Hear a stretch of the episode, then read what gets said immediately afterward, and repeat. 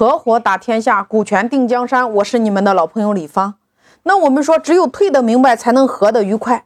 我给大家讲一个案例：阿里巴巴在二零一三年上市的前夕，他们做了一个重要的决定，花了七十一亿美元来回购二零零五年阿里巴巴从雅虎拿了十亿美元而释放的百分之三十九股份当中的百分之五十。什么意思呢？就是当年。阿里巴巴需要十亿美元，给了雅虎人家百分之三十九的股份。今天呢，我花七十一亿美元来回购百分之三十九股份当中的一半，百分之二十。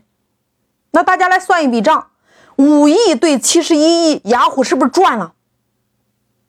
现在的核心是雅虎愿意不愿意卖。如果雅虎不卖，你能怎么着？因为当时阿里巴巴要上市，市值呼声非常高。一旦上市，它的市值至少会升至两千亿。那两千亿乘以百分之二十，也就四百亿呀。那就算它经过几轮的股权稀释，上市之后至少发行百分之二十五的公众流通股，也至少值两百亿。那到底是两百亿值钱呀，还是七十一亿值钱呢？所以你看，行业当中所有的人一致认为雅虎肯定不会卖，他傻呀。但是让所有人震惊的是，雅虎居然卖了。为什么？四个字：退出机制。因为当年阿里巴巴融资雅虎的时候，它有一条叫做“你要允许我在十年之内”。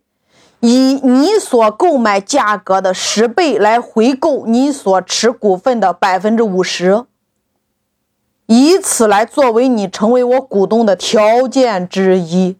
大家听明白了吗？你看，人家是将回购条件绑定在了股东的进入条件里边，是不是解决了后续的发展？所以公司法里边有明确的规定，就是出资比例不等于你持股比例。公司法第三十四条，股东按照实缴的出资来行使分红权，但是股东之间自行约定的除外。就这一句话，大家记牢了：股东之间自行约定的除外，就是你们两个人可以自行约定呀，只要你们同意，约定的就大于法定的。听明白了吗？我再给大家讲一个案例，假设现在你和你你的邻居，你现在要做一个项目，你手里边只有二十万，你的缺口资金是八十万，那你的邻居呢愿意给你投八十万，他不参与经营，现在是问题，他的条件来了，他必须占你百分之八十的股份，你呢又没地方融资，必须要这笔钱怎么办？你可以跟他进行一个约定呀。赔了怎么办？赚了怎么办？比如说，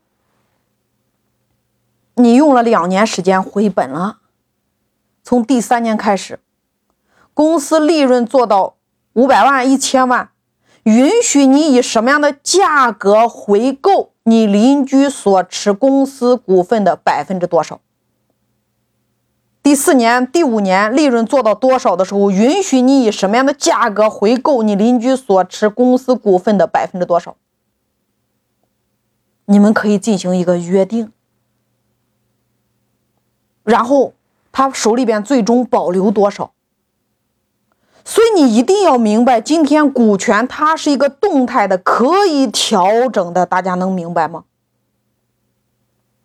完全可以做到你们彼此之间共赢的高度，但是很多人没有做。你在引进资金的时候，引进股东的时候，一定要考虑你的退出机制，叫做结果性思维。你这件事做成了是什么样子的？